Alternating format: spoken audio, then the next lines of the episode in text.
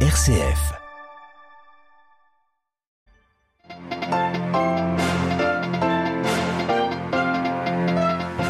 Des bâtiments écroulés sur des kilomètres et des kilomètres, pas d'eau ni d'électricité. Et le froid glacial, les recherches des victimes continuent après les séismes d'hier matin en Turquie et en Syrie. Nous retrouverons notre correspondante à Adana dans le sud turc. Et puis nous entendrons un témoignage, celui du frère Georges Sabé. Il vient d'arriver dans la ville d'Alep, une des plus touchées par les secousses. Dans ce journal également, la visite du chef de la diplomatie russe au Mali c'est une première pour entériner le rapprochement entre les deux pays et les incendies qui continuent dans le sud du Chili. 25 personnes sont mortes dans les flammes. Radio Vatican, le journal Marine Henriot.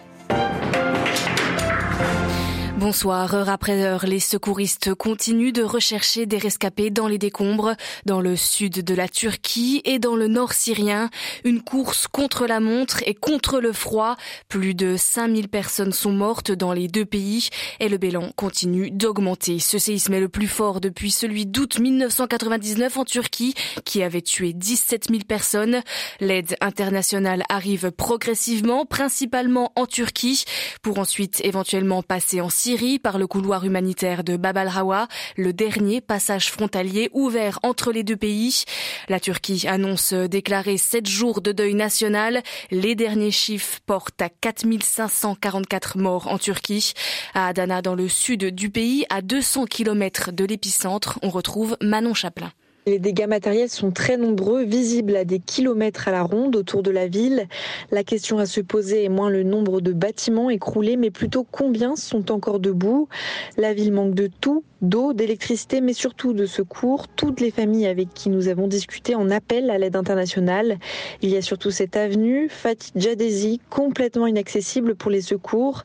Des immeubles effondrés bloquent la route. Ce sont les habitants eux-mêmes qui partent à la recherche des corps sous les décombres, même si cela peut se révéler dangereux car ils n'ont aucune formation. Ces sauvetages ont tout de même permis à de nombreuses familles de se retrouver. Un père que nous avons raccompagné de l'hôpital a retrouvé sa fille en revenant sur les lieux du il y a aussi cette famille de quatre personnes, toutes sorties vivantes malgré de graves blessures, ou encore cet homme qui entendait depuis plus de 32 heures sa femme sous les décombres et qui a enfin pu la serrer dans ses bras. À Adana, Manon Chaplin pour Radio Vatican. Et en Syrie, des centaines, voire des milliers de personnes sont à la rue. Elles ont passé la nuit dans les rues ou dans les parcs. La province d'Alep, la zone la plus touchée, enterre à la hâte ses morts dans un pays déjà ravagé par la guerre depuis 2011. Des Syriens sont encore coincés sous les décombres et l'église sur place fait de son mieux pour assister les victimes ayant survécu au séisme. L'urgence est aujourd'hui pressante, comme nous le raconte depuis Alep le frère Georges Sabé. Aujourd'hui même, euh, cette semaine, c'est une question d'urgence très très forte. Ça, c'est notre réalité. Quand je dis urgence, c'est accueillir les gens, euh, leur offrir un lieu sûr, apporter un peu de chauffage aux gens, dans la mesure du possible aussi leur donner à manger, des couvertures, des matelas. Enfin, grâce à Dieu, l'Église s'est organisée et très vite a répondu, euh, que ce soit les pères franciscains, les, les pères salésiens de Don Bosco ou nous-mêmes. Nous nous sommes très vite organisés pour accueillir les gens. Nous sommes submergés, mais nous essayons de répondre à la situation. Chez nous, chez les maristes, euh, il y a eu 1000 personnes qui ont dormi et nous leur avons assuré le minimum que nous avions parce que c'est des choses qui n'étaient pas prévisibles. Aujourd'hui, nous essayons de nous organiser mieux pour pouvoir aider les gens. Mais en même temps, prévoir pour l'avenir proche euh, comment on peut à tout prix aider les gens à retrouver leur maison si les maisons sont habitables. Je crois que nous avons beaucoup de difficultés à avoir des maisons habitables pour beaucoup de personnes. Hmm, voilà, depuis Alep en Syrie, le témoignage du frère Georges Sabé. Il était interrogé par Myriam Sandouno. Ses propos sont à retrouver sur notre site internet www.vaticannews.va. Et à noter que plusieurs organisations comme Santé Gidio ou l'AED, l'aide à l'église en détresse, appellent à la fin des sanctions internationales contre la Syrie afin de pouvoir déployer au mieux l'aide humanitaire sur place. Le gouvernement irakien décide d'une appréciation de 10% du taux de change officiel du dinar face au dollar. Une mesure pour lutter contre la chute du dinar irakien. Certains jours, la devise perd jusqu'à 15% de sa valeur face au billet vert, poussant des Irakiens à manifester contre la perte de leur pouvoir d'achat. En France, la Cour de cassation examine l'extradition de dix anciens membres des Brigades rouges italiennes et anciens membres de groupes armés d'extrême gauche italiens. La justice italienne les réclame pour des faits de terrorisme lors des années de plomb entre 1960 et 1980. Ils ont maintenant entre 62 et 74 ans. Tous ont refait leur vie, protégés par la doctrine Mitterrand sur la non-extradition d'anciens activistes ayant repu avec leur passé. La décision de justice est attendue pour le 28 mars. Et toujours en France, nouvelle journée de mobilisation aujourd'hui contre la réforme des retraites examinée cette semaine à l'Assemblée nationale. Les échanges entre les députés étaient tendus cet après-midi dans l'hémicycle et les chiffres de cette journée de mobilisation sont plus ou moins équivalents à ceux de la première journée de grève le mardi 31 janvier. Les syndicats parlent de 400 000 personnes dans le cortège parisien. Une nouvelle manifestation intersyndicale est prévue pour samedi. Le ministre des Affaires étrangères russe, Sergei Lavrov, est aujourd'hui au Mali pour renforcer les liens entre Bamako et Moscou. L'occasion pour cette première visite d'un chef de la diplomatie russe de réaffirmer le soutien militaire de la Russie, mais également le soutien économique, financier et énergétique à l'heure où les Russes sont contraints de trouver de nouveaux partenaires économiques. À Moscou, Jean-Didier Revoix. Formation des militaires, des forces de l'ordre en général, mais aussi renforcement des capacités militaires. Voici les principaux accords conclus par Sergei Lavrov et son homologue malien Abdoulaye Diop. Mais le net rapprochement qu'opèrent Moscou et Bamako est beaucoup plus large. Moscou a annoncé l'augmentation des quotas d'étudiants maliens, la livraison de céréales et d'engrais, mais aussi de produits pétroliers. Une façon pour Moscou de prendre pied un peu plus fermement sur le continent africain à l'heure où le monde occidental lui a tourné le dos.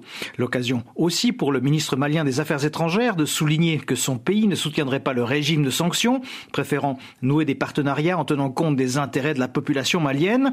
Selon Abdoulaye Diop, c'est parce qu'il ne répondait plus à ce critère que le partenariat entre le Mali et la France a été interrompu. Reste maintenant à mettre en place les modalités de ces échanges qui, de sources russes, sont en hausse de 20% sur un an.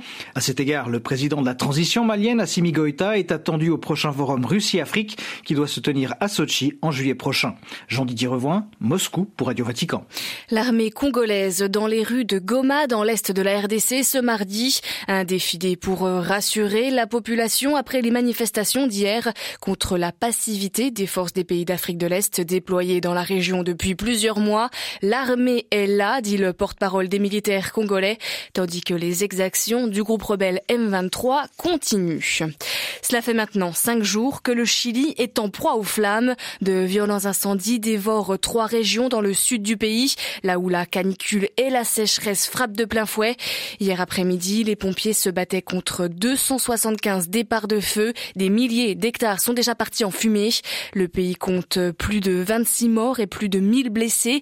L'état de catastrophe a été déclaré dans toute la zone. À Santiago, Neila de Rouanet. Ce sont les mêmes images désolantes qui tournent en boucle depuis plusieurs jours sur les chaînes de télévision chiliennes. Des nuages de fumée noire et des flammes plus hautes que les maisons qui avancent à une vitesse impressionnante. Les habitants ont parfois à peine le temps de récupérer quelques affaires qu'ils doivent déjà évacuer les lieux en courant pour échapper aux brasiers monstrueux. Au total, plus de 1000 habitations ont été détruites et 1400 personnes ont dû être relogées. Le Chili a reçu l'appui du Mexique, de l'Espagne et de l'Argentine qui ont envoyé des hommes et un hélicoptère. D'autres D'autres pays d'Amérique du Sud offrent également leur aide. Et en provenance des États-Unis est arrivé hier après-midi le plus gros avion bombardier d'eau au monde. Le parquet national chilien a annoncé que huit personnes ont été inculpées, soupçonnées d'être à l'origine de quelques-uns de ces feux. Quant à l'Office national des forêts, il signale que dans 99% des cas, l'activité humaine est la cause des incendies forestiers, manipulation imprudente du feu, mauvaises pratiques agricoles ou incendies criminels. À Santiago du Chili, Naila de pour Radio Vatican. Et avant de se quitter, deux nominations ce mardi depuis le Vatican. Monseigneur Emilio Rocha Grande, jusqu'à présent administrateur apostolique du diocèse de Tanger au Maroc, devient archevêque de ce même diocèse. Et Monseigneur Antoine Héroard, l'archevêque de Dijon, devient visiteur apostolique du diocèse de Fréjus-Toulon dans le sud de la France. Prochain retour de l'information du Vatican, de l'Église et du monde, c'est demain matin à 8h30. Je vous souhaite à toutes et à tous une très bonne soirée.